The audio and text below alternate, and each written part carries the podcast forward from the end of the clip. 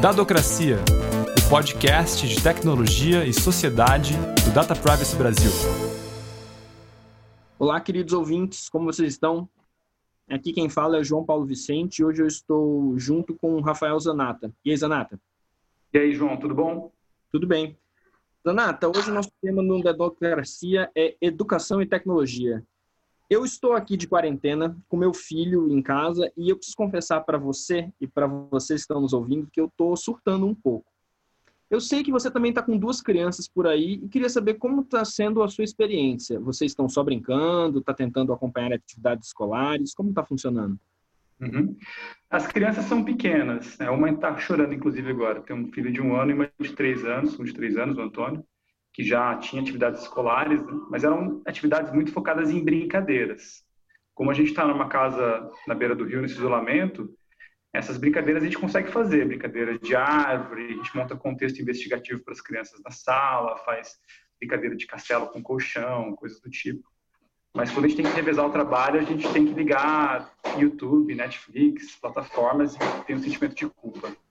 É, eu divido um pouco esse seu sentimento de culpa aí e a gente já está assim faz mais de um mês aqui em São Paulo. As aulas pararam no dia 23 de março. Essa altura do campeonato, com a pandemia do Covid-19, todos os estados brasileiros já suspenderam as atividades escolares. Na verdade, é, isso é uma coisa que está acontecendo no mundo inteiro. Segundo a Unesco, são quase 1 bilhão e 400 milhões de estudantes em casa. Isso é cerca de 3 em 4 estudantes do mundo, contando aí educação infantil e ensino fundamental e básico. Né? Cara, isso é brutal, né? É um, é um, número, assim, assustador. Acho que nunca aconteceu na história da humanidade mesmo. E se você pensar da perspectiva de desigualdade, é também um cenário muito novo para o Brasil, né? Você tem impactos muito grandes para famílias de baixa renda, né? Tem milhares de estudantes de rede pública que dependiam das merendas como refeição do dia e não tem internet ou conexão Wi-Fi que vá substituir esse prato de comida, né? Então, existe esse outro peso aí da educação, que é ela também servir como elemento básico para a alimentação das crianças, coisas que famílias de classe média alta não, não sofrem. E tem também o desafio de entender como é que fica é, o calendário escolar, como é que fica a vida da, escolar das crianças nesse contexto de Covid, que a gente não sabe quando que vai acabar. Então, pode se estender por mais tempo as quarentenas e, e a interrupção do calendário escolar. E tem um desafio muito grande de se pensar como é que a gente vai estruturar essas brincadeiras, atividades dirigidas, o surgimento do homeschooling e outras coisas que estão colocadas na agenda pública hoje. Pois é, logo de cara, a saída procurada por muita gente, tanto na educação privada quanto no governo, foi a educação à distância. Aqui em São Paulo, no dia 15 de abril, o Conselho Estadual de Educação decidiu que vai ser possível contabilizar para o ano letivo da educação infantil, que inclui aí crianças até 5 anos, atividades feitas em casa.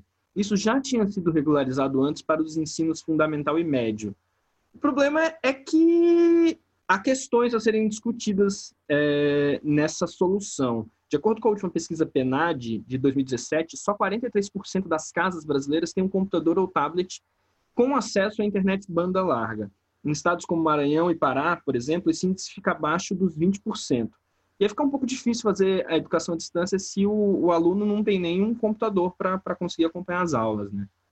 É, João, São Paulo vai até transmitir algumas aulas via TV Cultura para tentar amenizar esse problema, mas ainda assim falta treinamento adequado para os professores trabalharem com o ensino à distância, assim como falta suporte de material escolar, auxílio de tecnologia, entre outras questões.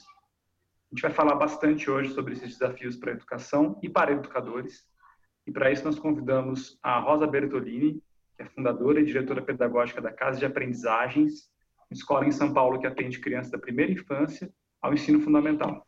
E também a Priscila Gonçalves, que é diretora do Instituto Educa Digital, uma referência na área de cultura aberta e educação digital. Priscila Rosa, muito obrigado por aceitarem nosso convite. Bem-vindas ao Dadocracia. Boa tarde, obrigada pelo convite. Boa tarde, João e Zanata. É um prazer estar aqui com vocês. Ótimo. Rosa, Antes de a gente entrar especificamente nesses desafios de digitalização, você poderia contar para a gente assim, o que, que é a casa de aprendizagens e, e como tem sido esse baque provocado pela Covid nos últimos 40 dias? Ah, então, a, a Casa de Aprendizagens né, é uma escola é, que tem que atende crianças, meninos e meninas desde um ano de idade até seus 14 anos, é, contemplando segmentos que a gente chama de primeiríssima infância, educação infantil, fundamental 1 e fundamental 2. A casa tem 14 anos de existência, é, dentro de uma proposta educativa é, que eu considero é, diferenciada das escolas tradicionais. É uma escola formal, mas não no, no viés tradicional, e que, quando a gente entra nesse novo tempo, nessa nova era né, da pandemia, da, do distanciamento social, de ter que dar conta da escola fora do seu espaço físico, nos pega de verdade é, de surpresa. Né? Eu acho que pega o mundo de surpresa. E a nossa escola é um tantão por conta de ser uma escola que aposta nas relações, que aposta nos confrontos de ideias, é, nas partilhas, nas trocas, uma, o grande instrumento, a grande ferramenta do processo de ensino-aprendizagem. Então, ter que nos recolocarmos quanto uma instituição de educação, né? um espaço educativo, essa nova era, da era digital, das, da EAD, do homeschooling, seja lá como chamamos é, essa nova fase, é, nos pegou bem de surpresa mesmo. Foi, deu um susto da rapaziada. Mas a gente foi procurando, é, de uma forma muito coletiva, é, com educadores e educadores e famílias, de como poderíamos tornar esse momento de distanciamento social aproveitar essa possibilidade para que a gente desse continuidade minimamente nas relações é, das crianças, dos adultos, é, nesse momento.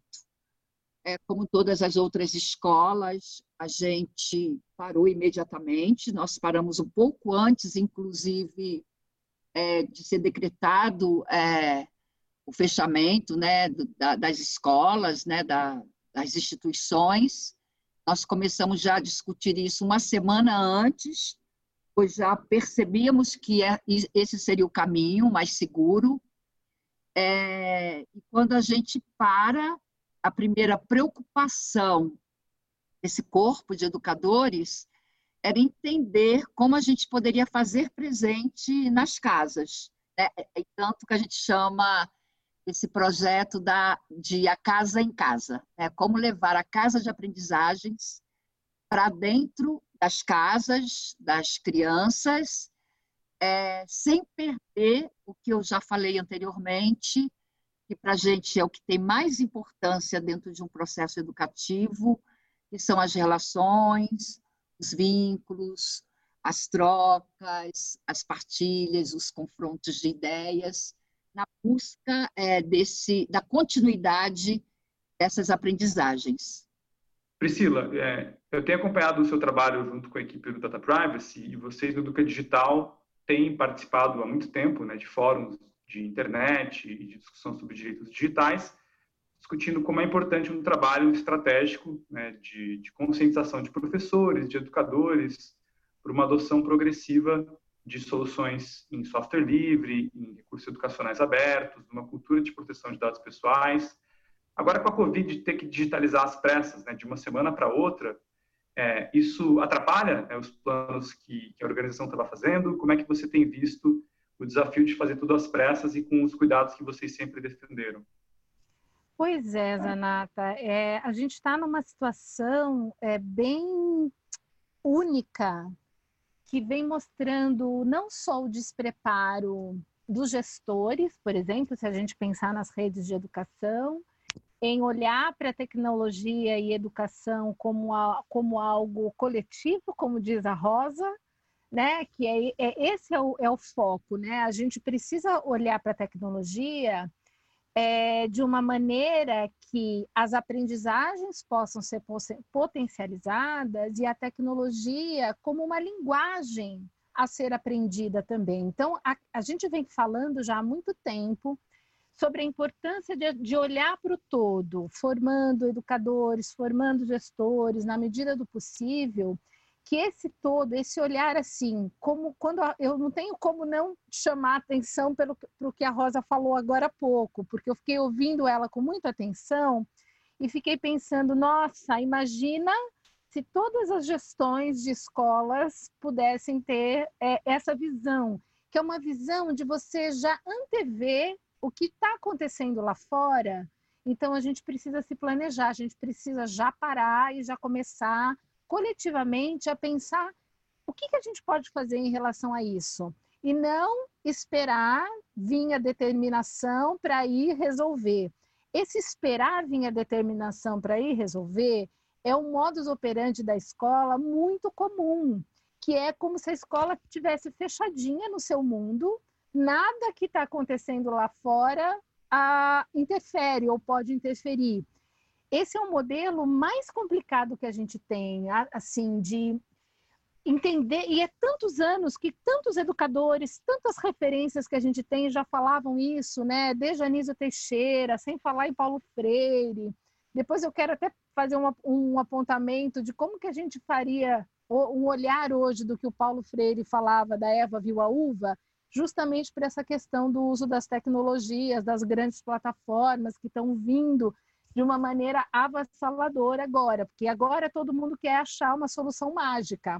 E a solução mágica parece que está no uso de uma ou de outra ferramenta, ou de fazer o mais rápido possível um governo mostrar que está conseguindo lidar com a situação melhor que outro. A gente continua tendo uma falta de colaboração, uma falta de uma cultura do coletivo que isso é o cerne da questão da educação aberta, dos recursos educacionais abertos e das ferramentas de código aberto, como você começou a sua pergunta. É, Rosa, acho que esse, essa, esse bate-bola é muito legal, né? É, Paulo Freire é, é uma referência constante para vocês na, na, casa de aprendizagem. O que, que Paulo Freire falaria hoje na Covid, com esse cenário e, e ah, então, você... na hora que a Priscila fala atrás, né, cita o mestre Paulo Freire, meu coração dispara, né? Porque temos, é, entre tantos outros educadores, pensadores, é, Paulo Freire como um guia nosso na nossa escola, né? E você sabe que eu já me fiz essa pergunta? Como se, é, o, que, o que nós faríamos se o Paulo Freire estivesse aqui e abrisse essa discussão com a gente? E eu penso que, como eu falei, que isso é uma decisão coletiva, esse é um pensamento que tem que ser coletivo, é, a gestão por si só não pode definir como vai ser essa casa em casa, essa escola digital, né? essa escola na era da, do isolamento e na era da internet, sozinha. Porque a, a escola agrega um coletivo de famílias, onde a gente tem os nossos combinados, nosso pacto de como ela funciona, é pensada para um coletivo, levando em consideração as individualidades. Mas quando a casa, né, a escola vai para casa, a casa é um outro espaço, é um outro território, que tem as suas regras, os seus pactos e os seus combinados. E a gente está no espaço coletivo da escola, né, da escola física, e onde que essa escola, que Paulo Freire falava isso o tempo inteiro, e tantos outros pensadores. É um lugar de relação, é um lugar de vínculos, é um lugar onde você é afetado e afeta. Como isso vai acontecer em outros, menor, em outros pequenos territórios da casa de cada um? Então, essa foi a primeira reflexão e a primeira preocupação desse coletivo da Casa de Aprendizagens. Exatamente essa, porque se a gente tem uma boa internet, se a gente tem uma, uma boa forma de pesquisa, a escola à distância já acontece, né? Você vai pesquisar no Google, em qualquer outra ferramenta, em qualquer outra plataforma, é, a pesquisa, o assunto que você bem entende. Mas a escola não é isso, né? A escola não é seria atrás de dados, é, de artigos, é, de é, conceitos que estão disponíveis nesse mundo, nessa era digital. A escola, ela traz, que Paulo Freire dizia, esses vínculos e essa relação. O conhecimento eu posso adquirir várias, é, de várias formas, por várias ferramentas, no livro, na internet, nas pesquisas.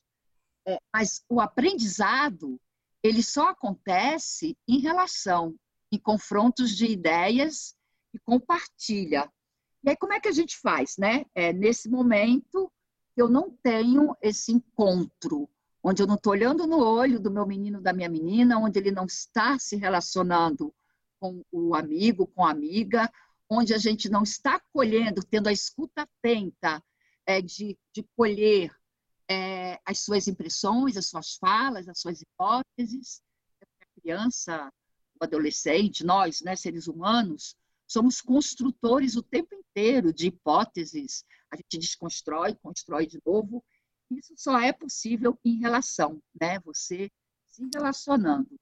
E aí, se isso é o pensamento, é, um dos pensamentos importantes de Paulo Freire, de Lores Malaguzzi, de Maria Montessori, de M. Pickler, de José Pacheco, fala aqui algum, alguns nomes é, que nos abastecem como inspiração, né? Gardner, Alexander Neal. É como se faz isso, né? Nesse momento. A gente chega aqui nesse momento, como eu, eu construo essa relação com as famílias dentro das suas casas através é, do digital, das telas, né? Uma escola, inclusive, como a nossa, que tem muito cuidado com o uso abusivo das telas. Nós, os adultos, nos perdemos nesse uso é, sem cuidado, né? sem cuidado com a privacidade de dados, é, sem cuidado com, a, com é, os conteúdos né, que aparecem nessas telas, nós nos perdemos. E agora é muito fácil a gente dar uma escorregada e deixar com que as nossas crianças também se percam é, nesse uso, né, nesse cuidado que tem que ter. Embora que eu, nós defendemos a era digital, é, a tecnologia como uma das linguagens. A, a Priscila falou também de ser mais uma das linguagens, e é uma questão que a gente defende muito, porque a gente está sempre cantando em verso e prosa que as crianças têm muito mais do que 100 linguagens. Nós, nós, os adultos, é que vamos roubando, como roubaram as nossas tantas linguagens que foram reduzidas à escrita e à leitura, né? a, duas únicas linguagens.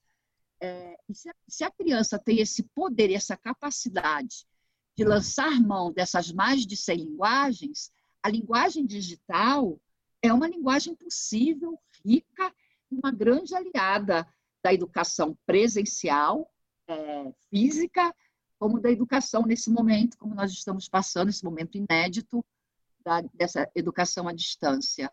Então, é, é, é, regular isso, né?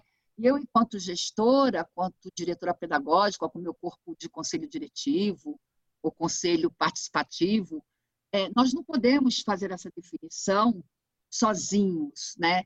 Tem que ser por esse coletivo, é o coletivo da casa de aprendizagens que faz, vive, eu sempre digo que o vivido é que a nossa bússola não é o Waze, tá? O Waze leva para lugares errados. Mas o vivido que a gente vive é que é a bússola que vai dando os próximos passos né, de como a gente constrói.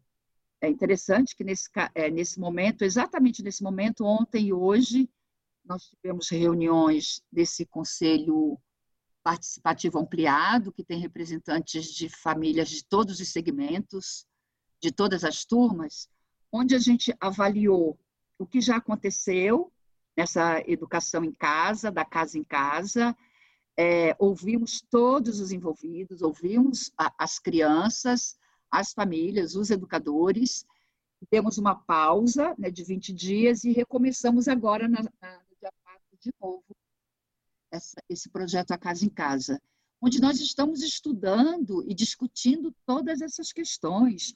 Quais são as ferramentas, quais são as plataformas, qual é o risco é, é, da exposição demasiada te nas telas, é, qual é o risco da, dos, da privacidade dos nossos dados, e qual é esse formato, né? Qual é esse formato se o vínculo, se a relação, se a partilha, se o confronto de ideias, que é de verdade, no nosso entendimento, no que a gente crê, é, a belezura é, do processo de ensino-aprendizagem, né? Como a gente faz isso? Porque tem coisas muito boas, né? Eu venho acompanhando tudo, é, tem propostas muito interessantes de contação de histórias, é, de exercícios, de construções é, de brinquedos é, com, com, materiais não, não estruturados. Tem coisas muito boas que vêm aparecendo aí é, nesse mundo digital. É, mas o que, que, é isso? Né? Mas o que, que eu, enquanto escola, vou propor mais uma contação de histórias? É, o que, que eu faço né, com essa construção de um brinquedo com material não estruturado? É muito mais profundo do que você desenhar uma proposta de uma, de uma educação à distância. Sim, é um aprender constante também, né? Essa, o relato da Rosa, que é um relato muito interessante para um específico grupo é, de escola que está conseguindo fazer isso, que está conseguindo reunir o corpo docente, a comunidade, os pais e pensar que oportunidades a gente tem diante dessa, dessa situação, sendo que para o fazer cotidiano não era comum da escola, a escola estava sempre ali num contato físico. É, o, quando a gente pensa nas redes, né, as redes públicas especialmente, com tanta diversidade que a gente tem, em relação a, ao uso de equipamento, quantos equipamentos estão disponíveis numa mesma casa, é, conexão à internet, situação dos pais, quem tem pais que não estão em quarentena porque precisam trabalhar, ou porque trabalham no comércio essencial, ou porque no sistema de saúde. São N situações que cada rede tem e que seria muito importante que pelo menos o grupo de cada escola pudesse coletivamente lidar com isso, olhando para as, as relações seriam nesse caso quem são as pessoas aqui dessa escola que nós temos, da, da, não sei, às vezes a escola tem mais de uma série. Cadê o grupo de professores da comuni ou comunidade desta série, da, da, dessa turma, da outra? Como que a gente pensa melhores, uh, nem melhores, mas soluções possíveis para a gente também não perder esse vínculo, apesar da distância, a gente conseguir é, manter alguma coisa. Acho que isso é essencial e eu vejo assim professores muito, esfor muito esforçados e se dedicando ao máximo a aprender, como fazer algo emergencial remoto, com todas as dificuldades, eu tenho visto o quanto eles estão se dedicando e eu acho que isso é muito louvável. Mas, ao mesmo tempo, aquele ponto que. Por que, que eu citei Paulo Freire? Eu tenho usado Paulo Freire nas minhas formações, porque quando eu falo dessa educação digital, a gente precisa muito entender a questão política, a questão de poder que isso envolve. E isso significa a gente sair do nosso ambiente ali só na escola. Então, aquela célebre é, frase que o Paulo Freire tinha da Eva viu a uva, né? A Eva viu a uva mesmo? Será? Quem era a Eva naquele contexto social? Ótimo. Quem que trabalha para produzir a uva e quem lucra com o trabalho do, né, fornecido? Isso é uma reflexão fundamental para se ter quando a gente usa qualquer tipo de tecnologia.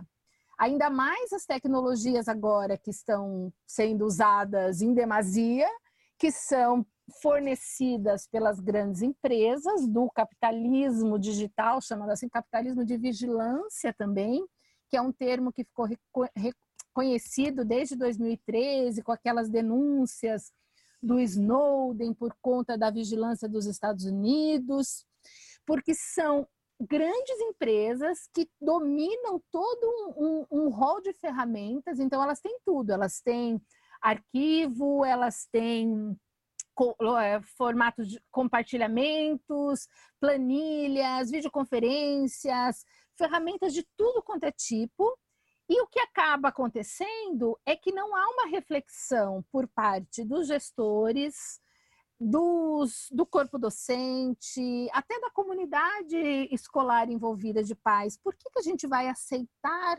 essa tecnologia? Não tem essa discussão da Eva viu a uva com a tecnologia. É. a gente precisa muito disso, cada vez mais, porque senão a gente, eu brinco que a gente vai entrar numa matrix, que é essa como se o mundo fosse lindinho, tudo grátis, fornecido por essas empresas que usam comercialmente os dados e metadados, a forma de navegação, palavra que você usa. Isso tem a ver com a cidadania digital também, que, a, que você estava pontuando aí, Rosa, que não tem como a gente não olhar para isso, né? Não dá para a gente pensar uma educação que não tem essa amplitude, essa visão política no sentido de entender o contexto, onde nós estamos nesse contexto da tecnologia, né? Quem, quem, aqui as empresas são for, estão fora do Brasil, está tudo no hemisfério norte, e tem uma máquina é, que eles chamam de nuvem, mas são máquinas enormes onde armazenam os nossos dados.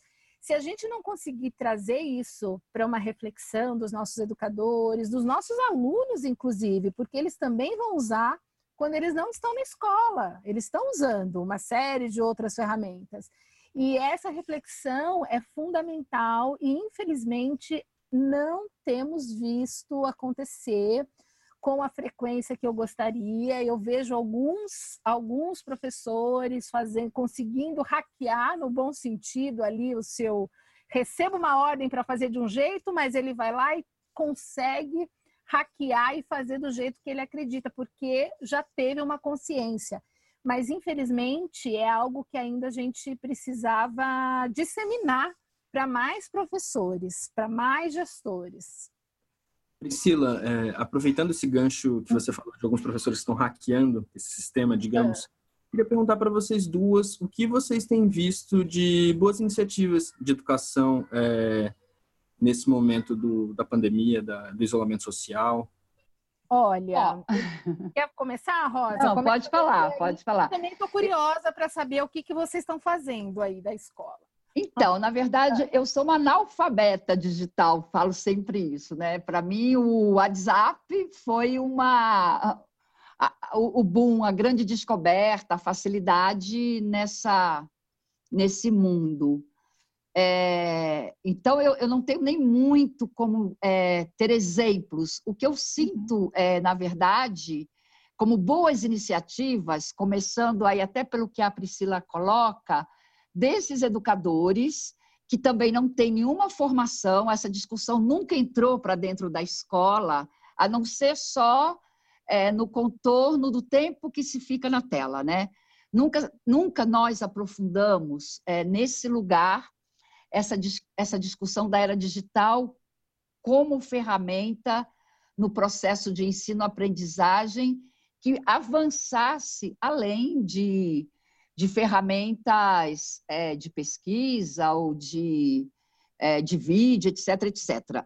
Essa discussão, que é uma discussão política, né, que a gente tem que enfrentar, eu acho que agora ou as escolas abrem para essa discussão, porque a responsabilidade de levar isso para os estudantes, para as crianças, para os jovens, é nossa, do adulto, né? Seja o adulto na sua casa, a sua a família, ou seja o, adulto educador, né? Que tem, tem que ter esse compromisso, porque nós vamos voltar, né? Fisicamente. O que, que a gente vai levar, né? O, o que, o que o que eu estou aprendendo é, eu enquanto adulta, enquanto uma pensadora, uma pesquisadora das infâncias, dos processos de ensino-aprendizagem levo né, desse, desse momento? Como eu vou trazer essa discussão para dentro da, da escola que eu dirijo, né?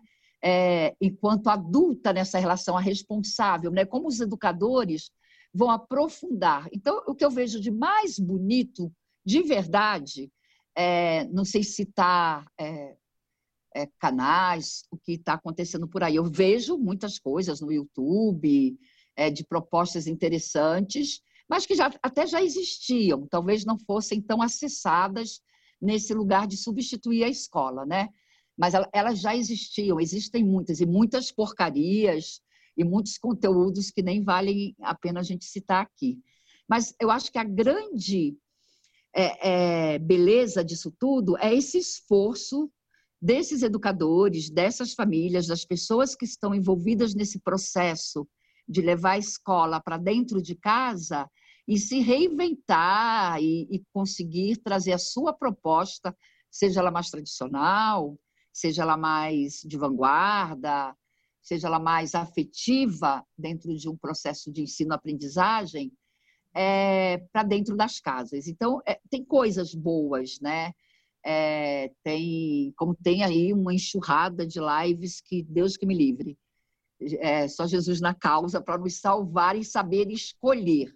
Mas, enquanto escola, eu penso e eu reforço uma fala da Priscila, que é a, o que a gente está aprendendo com, com tudo isso, o que a gente vai construir nessa educação digital para os nossos estudantes. Como a gente vai, de fato, trazer essa discussão de forma aprofundada, porque é, é você discutir ferramentas, plataformas, tempo do uso de, de tela, é, é, proteção dos dados, etc, etc, é uma, já é uma, educa... é uma discussão que já estava posta aí na sociedade, a escola passava por ela sem se aprofundar.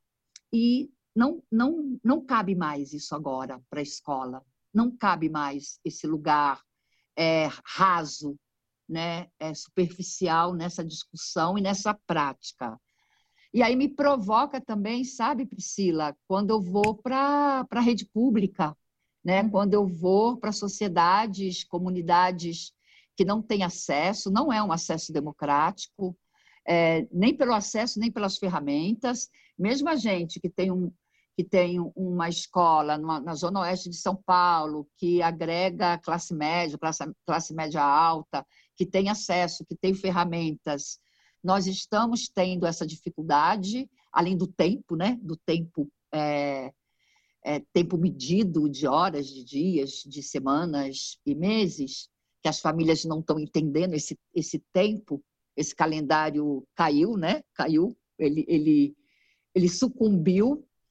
É, a gente também tem essa questão do acesso, a gente também tem essa questão é, das ferramentas, né, dos equipamentos, que nem a, é, uma família também está trabalhando é, online. E aí eu fico aqui na minha angústia muito grande, até porque sou oriunda da escola pública, minha experiência a vida inteira foi tanto como profissional e como estudante em escola pública, é, há 14 anos que eu estou na escola privada, é, e fico nessa angústia é, do que está acontecendo né, com essas famílias e com essas crianças, com essa falta de acesso de equipamentos, e aí a gente vê um depósito de atividades, é, estão substituindo os livros e as, as apostilas, que eu tenho grandes é, pensamentos críticos mesmo, né, as apostilas e os livros didáticos, é, online, né? Então a, a diferença não está muito grande, não.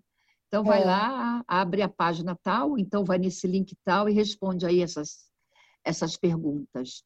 É, as grandes instituições educativas, as universidades, talvez, e outras é, instituições maiores que já tinham é, equipamentos, já trabalhavam é, com, com essa linguagem de uma forma talvez um pouco quadrada, um pouco, um pouco não tão, tão limitada, ela, elas conseguiram, de uma certa forma, jogar é, a escola dentro da casa das pessoas, mas sem nenhuma preocupação, é, que são duas uma mera preocupações. reprodução, é, né? Faz é, do livro didático. É, é, elas, elas têm sucesso nesse caminho, porque era o caminho que elas já escolheram. Pois é, é né, Rosa? Mas é. até o caminho sem esse contexto Covid já não era, já era um caminho falido. Se já era um caminho pensar, falido. Né, que aquele caminho de seguir o livro didático e ter um professor lá na frente para só ficar falando, falando e os alunos anotando, a gente já sabe que é um caminho que já, já era, já era. Exatamente. É, e reproduzir isso no digital, você com certeza não vai ter nenhum avanço. Os alunos têm um meme ótimo, inclusive uma coisa, um, de umas coisas, uma, um dos, dos pontos do hackear, é, Zanata, é os memes. Os memes são uma linguagem E tem um meme ótimo que um menininho colocou a foto dele na frente do computador e escreveu assim: Eu tendo aula online. Colocou o porta-retrato. é um meme incrível para despertar nos professores e nos gestores a importância da gente rever o que a gente já fazia, que o contexto é outro. Então, o que, que a gente vai fazer nesse contexto? Não tem outra saída, não tem regra, primeira coisa, não tem regra, não tem plataforma que vá solucionar, não sim. tem ferramenta. A gente tem sim que entender o contexto, o contexto externo e o nosso micro contexto, e aí não importa qual é a situação da sua escola, dos seus alunos. É importante você mergulhar nela, né, Rosa? É, exato, Porque exato. Quando vem o que tem acontecido nas redes públicas é que vem uma determinação da gestão, da secretaria, meio que obriga as as escolas da rede a cumprir aquilo. Ah, agora todo mundo instala o aplicativo X. Ah, agora é Microsoft e Google que vai dar aula para o professor esse nível de coisas que a gente fala assim, não, não é possível que isso está acontecendo. Cadê o respeito ao profissional da educação? Cadê o respeito ao conhecimento que ele tem dos seus alunos, da realidade dos alunos, da escola? Isso precisa ser valorizado. Até quando a gente vai ter gesto esses gestores achando que tomar a decisão top-down vai resolver as questões, né? Então, a gente está numa situação muito difícil. Ao mesmo tempo, tem oportunidades para quem está é, entrando nessa ideia do hackear.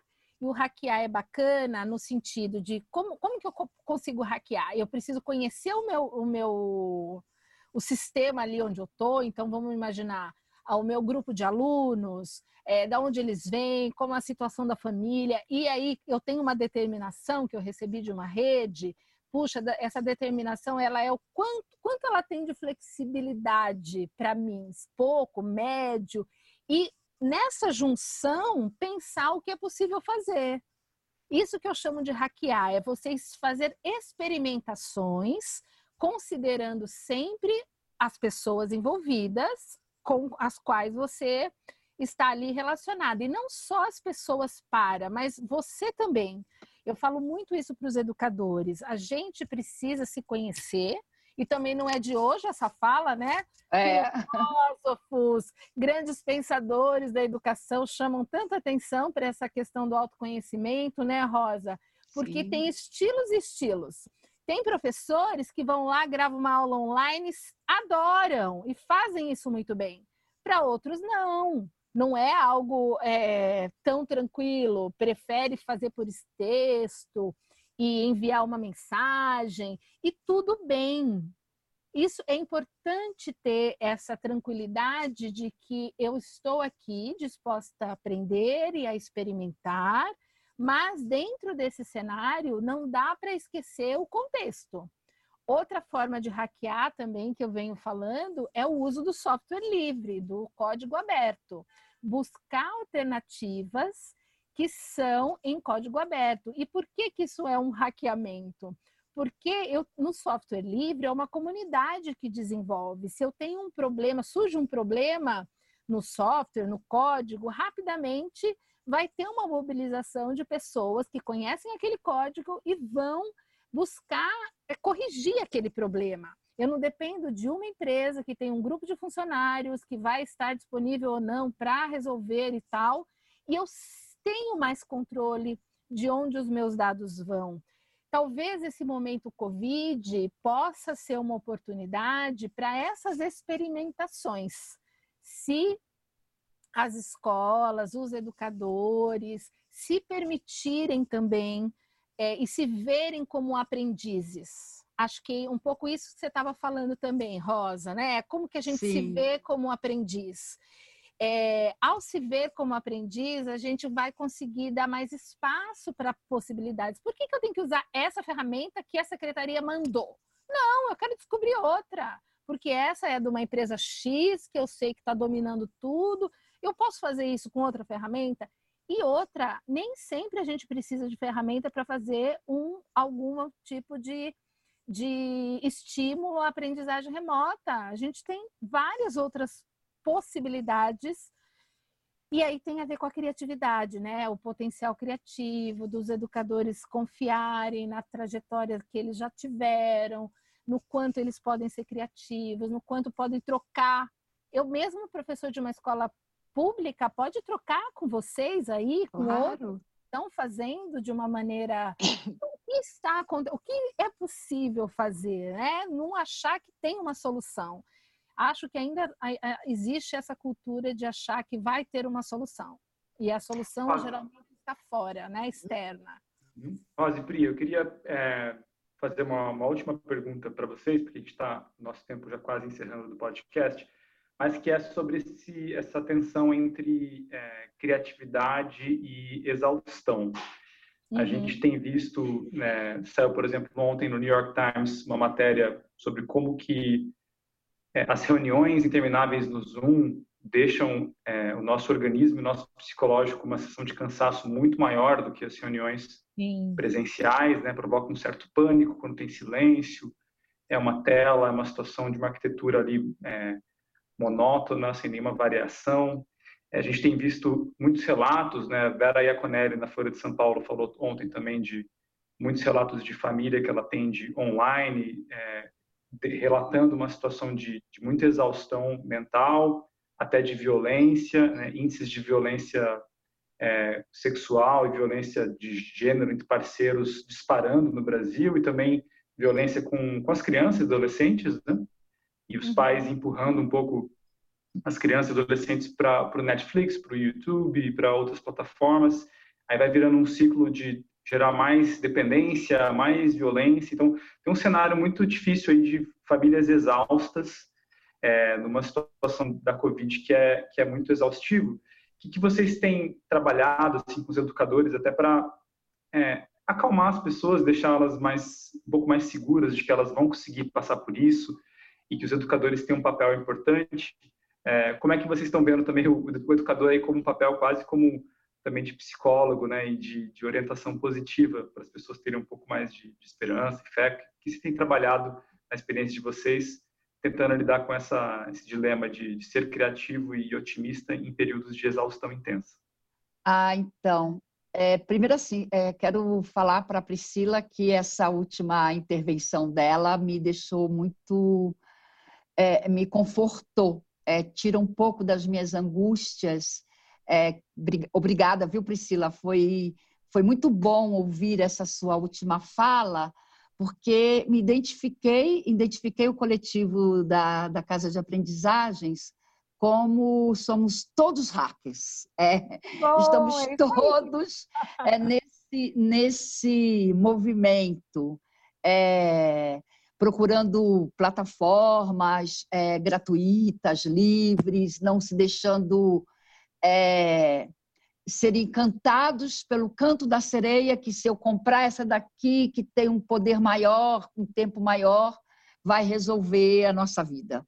É, que entender o contexto é, dessa minha comunidade, desse meu grupo, desse meu coletivo, com suas especificidades, com, as sua, com as suas singularidades, com as suas diversidades, é o que tá no, está nos movendo. Então, esse entendimento e procurando essas formas é, que eu possa ser autor, né, verdadeiramente, verdadeiramente autor do que eu estou propondo, em vez de seguir um manual que alguém trouxe lá e que funciona. Né? Então, me acalenta, me conforta essa fala, que é isso que vai para a criatividade, Rafael exatamente, acho que entra dentro é, da sua pergunta, esse o viés. É tornar essas pessoas é, autoras do que estão propondo, é, pensadores, pessoas que criam dentro das suas possibilidades, dando também, é, abrindo também um espaço para os seus aprendizados e para as suas criatividades, né? para a sua criação para o seu poder de criação que existe, é, só falta é, é ter essa possibilidade para que possa exercitar.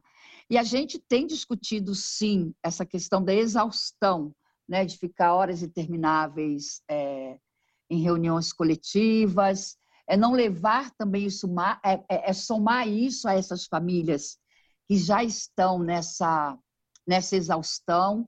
A gente recebe muitas famílias é, nos pedindo auxílio, como é que eu faço? Agora ele não larga mais a tela do celular, e aí é a escola, aí é o Netflix, e é isso e aquilo. É, e, e os educadores, nesse caso também, de não sobrecarregá-los dentro de um formato é, que eles não darão conta no sentido de não se sentirem é, pertencentes é, e autorais, o seu trabalho respeitado com o que ele já tem de conhecimento. É, não dá para ter roteiro, não existe um manual de funcionamento que vai dar certo. Até os manuais de funcionamento de microondas a gente se embola. Imagina até agora um manualzinho, uma regra de como cada um vai produzir ou vai criar a sua intervenção online com, seu, com seus estudantes. E se eu não estou na sala de aula, se eu não conheço essas crianças, quem conhece é o educador. Como eu, que sou uma, uma dirigente, né? uma diretora pedagógica, posso falar para esse educador qual é a melhor forma? A gente, em discussão, em reunião desse conselho participativo, que tem todos os representantes dessa comunidade, é que está descobrindo, e um vai para um lugar, outro vai por outro caminho, e a gente vai tornando isso fluido, de uma forma que fique prazeroso. Que a gente também, que está nessa responsabilidade de cooperar, que é uma cooperação, na verdade, da escola nesse momento, com as famílias, nos sintamos é, contemplados e nos sintamos cooperados também para passar por esse momento tão inédito. Então, a criatividade e o respeito às possibilidades desses educadores, né? É, deles produzirem, deles criarem, deles construírem a sua linguagem digital com as suas meninas e com os seus meninos. Isso. Eles, mais do que ninguém, são capazes disso. A gente troca, sugere, é, sem dúvida, porque é na troca, né? Sempre falo que é no confronto de ideias, que é na partilha, que a gente vai construir algo é, fluido, leve, gostoso, que traga prazer. É tanto que agora, nesse, nessa nova edição que a gente vai fazer da Casa em Casa, terão dois dias na semana do contato individualizado do educador com seu estudante vai ter os pequenos grupos reunidos virtualmente, é, terão vídeos, terão todas essas ferramentas que a gente já conhece. Mas a gente descobriu isso. A criança quer falar com o seu educador, com o seu tutor, né, que a gente chama de tutor, com o seu professor. Teve um menino que ligou e falou assim: Ô, oh, Vitor, eu não quero que a minha mãe me fale o que eu tenho que fazer. Você que tem que conversar comigo para eu poder entender. Ela não dá conta disso. Então, a gente instituiu dois dias na semana de um contato individualizado. Eles vão, aí eles vão combinar qual é o melhor, se é vídeo, se é um telefonema, se é uma mensagem de áudio, se é uma mensagem escrita, para eles estarem num território seguro dessa relação educador e estudante. É, a gente não pode deixar isso se perder, Muito né? Bom. Dessa relação. É, Eu acho que isso é uma criatividade, né, desse processo. Sim, exatamente. O processo, se a gente olhar para essa situação de emergência que a gente está hoje, e com todos esses aprendizados, essas experimentações, esse processo como sendo o resultado, para a gente parar de achar que tem que fazer isso para chegar num resultado X. Não, Exato isso tudo que a gente está fazendo, né? Eu digo a gente, os professores estão experimentando, estão tentando, isso em si já é um resultado. Tem que mudar o um modelo de olhar. E a exaustão, ela acontece quando vem esse, esse modelo da perfeição, esse modelo de que tem agora que dar fazer exatamente como era no presencial, como se o presencial tivesse ótimo, né? A gente também Sim. tem essa ilusão, né? Então tem que fazer igual ao presencial tem que dar certo. Essa, essa, essa ideia da perfeição e não a ideia de que vamos errar sim, vamos aprender a partir desse erro, vamos fazer de um jeito diferente, não deu certo assim, vamos tentar de outro jeito. Esse modelo de pensamento é fundamental agora, porque isso vai gerar menos exaustão, porque a gente passa a se cobrar menos de uma tal perfeição que era, mas não é mais, e a gente não sabe o que vai ser no pós-Covid. Eu estava conversando ontem com educadores assim, gente, escola é a maior aglomeração. Como vai sim, ser a volta? Será sim. que vai, vocês acham mesmo que vai todo mundo voltar direitinho em agosto, ou sei lá quando vai ser? Não vai ser assim. A gente vai ter uma série de, de meios de campo aí, vamos dizer. Vai ter que ter, porque não vai dar para todo mundo voltar ao mesmo tempo. Uhum. E é o que a gente experimentou nesse período, a gente vai poder usar também. Então, é, esses, essas exaustões também têm a ver com desgaste, com cansaço, que os professores também são mães, pais, têm a vida doméstica. E, e, tudo bem, é normal, precisa falar sobre isso, inclusive para os alunos. A, a, minha filha, que está tendo aula online, às, às vezes ela me conta, professora, tinha o cachorro atrapalhando, né? Atrapalhando, entre aspas, ela falando com a gente. Aí todo mundo queria ver o cachorro dela. O que a professora fez? Foi lá, pegou o cachorro, mostrou. Isso é bacana.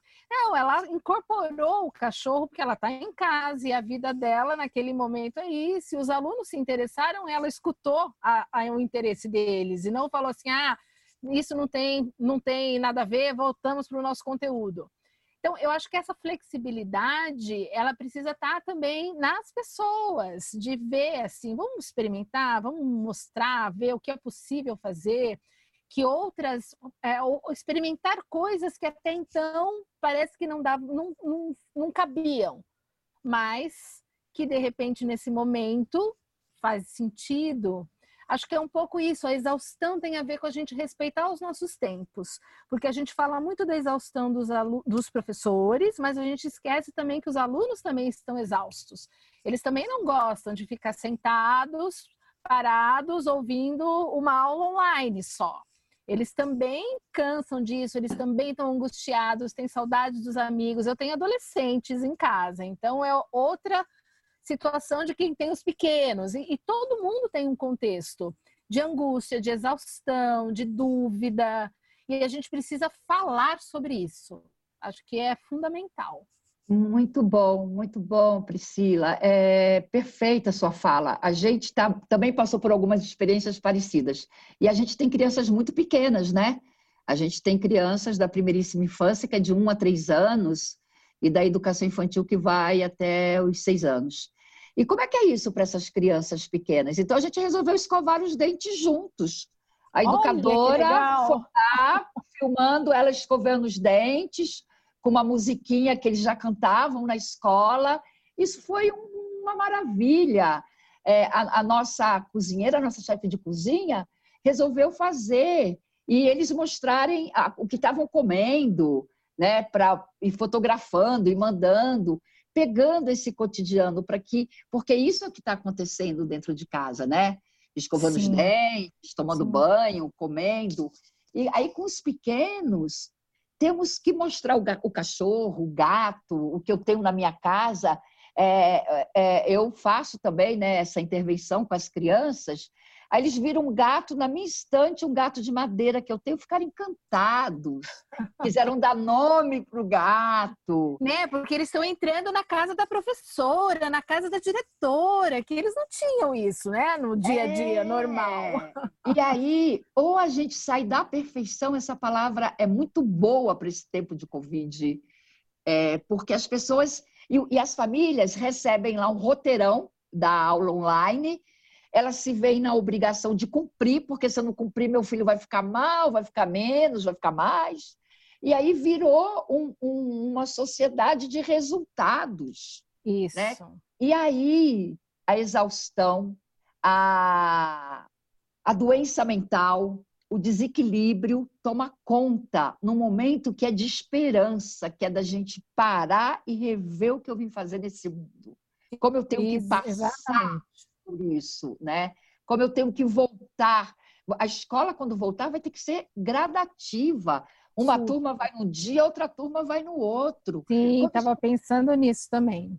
Quando a gente tem umas gripes aí, essa, é, é, é, é, esses vírus que se espalham, às vezes uma turma inteira pega, porque o contato de crianças pequenas Imagina crianças usando luva e máscara e não pondo nada na boca, e não beijando, e não tendo gotículas de saliva. O piolho não pega assim? É, e uma não é. pegando a máscara da outra, já pensou escondendo a máscara não sei aonde? Os, os pequenos pegam, que, pequenos que ainda usam chupeta, mães que ainda usam chupeta, pegam a chupeta do outro, põe na boca. Como vai ser isso, né? É. Então, a gente deixar essa é, é, é, esse quadro da família perfeita, da família Doriana, ela, ele não existe nem na realidade, nem presencialmente, muito menos agora, né? É, é. é a criança que está em uma outra organização, é a família, e as pessoas se, se exaurem mesmo, né? e ficam adoecidas, né? ficam adoecidas para dar conta de tudo, porque precisam de um resultado. Que, que falta vai fazer a, a gente não tem prova mesmo, né, escola? Mas que falta vai fazer um, uma área do conhecimento, um conteúdo? Quantas, quantas aprendizagens esse período pode trazer que a escola presencial não traria? Nunca. Sim, sim. Né? E acho que é bacana pontuar, já que a gente está falando aqui sobre essa, essa questão do cuidado com os dados, com a privacidade, que a gente tente não se deslumbrar com tudo isso que está vindo de fora, que a gente passe a acreditar que é isso, nós podemos ser criativos, nós temos autoria, a gente usa uma ferramenta ou outra quando ela nos serve para aquele contexto, se couber ou não, e que a gente pode sim buscar outras e não aceitar tudo que vem, tudo que é dado como, porque não existe o grátis, é bem importante isso. É. Tudo que é grátis na educação, a gente está pagando de alguma forma. Não é com dinheiro, mas é com dados. E isso é muito sério, é muito grave, e a gente precisa levar essa discussão. E a Covid, esse cenário Covid, de repente trouxe isso escancaradamente. Então, é uma oportunidade da gente também olhar para esse contexto todo do que, que a gente está usando, por que, que a gente está usando, e que a tecnologia é uma linguagem, não tem mais sentido aquela história de ferramenta, é, como é que é? meio ou, ou, fim, ainda tem, tem, eu ouço ainda essa história de meio e fim, mas isso não faz sentido, porque tem momentos que pode ser meio, tem momentos que pode ser fim, quando você está discutindo a tecnologia, quando a gente fala como a tecnologia está sendo orquestrada, que, quem são as pessoas por trás. Isso é discutir a tecnologia. Então, é uma linguagem. Então, de, dentro dessa linguagem, como que a gente pode trabalhar no contexto que a gente tem, no perfil de cada escola, de cada professor, é, se é possível, se não é possível fazer, e tentar experimentar. Sempre experimentar e ter essa consciência de que estamos aprendendo também e o que vai vir no pós-Covid é um desafio e muito do que a gente está vivendo agora a gente vai poder aproveitar e aprender outras coisas que a gente não sabe ainda, né? Rosa Priscila, muito obrigada pela participação. A gente adorou esse papo. Eu me senti muito contemplado, né? Eu falei no começo, eu tô com meu filho em casa. Inclusive, Rosa, a partir do que você falou, a gente vai lançar hoje a hashtag Somos Todos Hackers. É, que maravilha, eu fico, me sinto honrada é, de estar nessa sala aqui, nesse bate-papo com vocês. Muito obrigada, viu? Eu agradeço também, super prazer, Rosa. A gente continua aí a trocar figurinhas e eu fico muito muito feliz de poder contribuir aqui nesse podcast de vocês. Vida longa, precisa disseminar esse conhecimento aí. Somos todos hackers, somos todos educadores e somos todos pensadores. Acho que essa é a grande mensagem que eu fico também desse podcast. Muito obrigado por nos ouvirem e até a próxima edição do Dadocracia. Um abraço, gente. Abraço, tchau.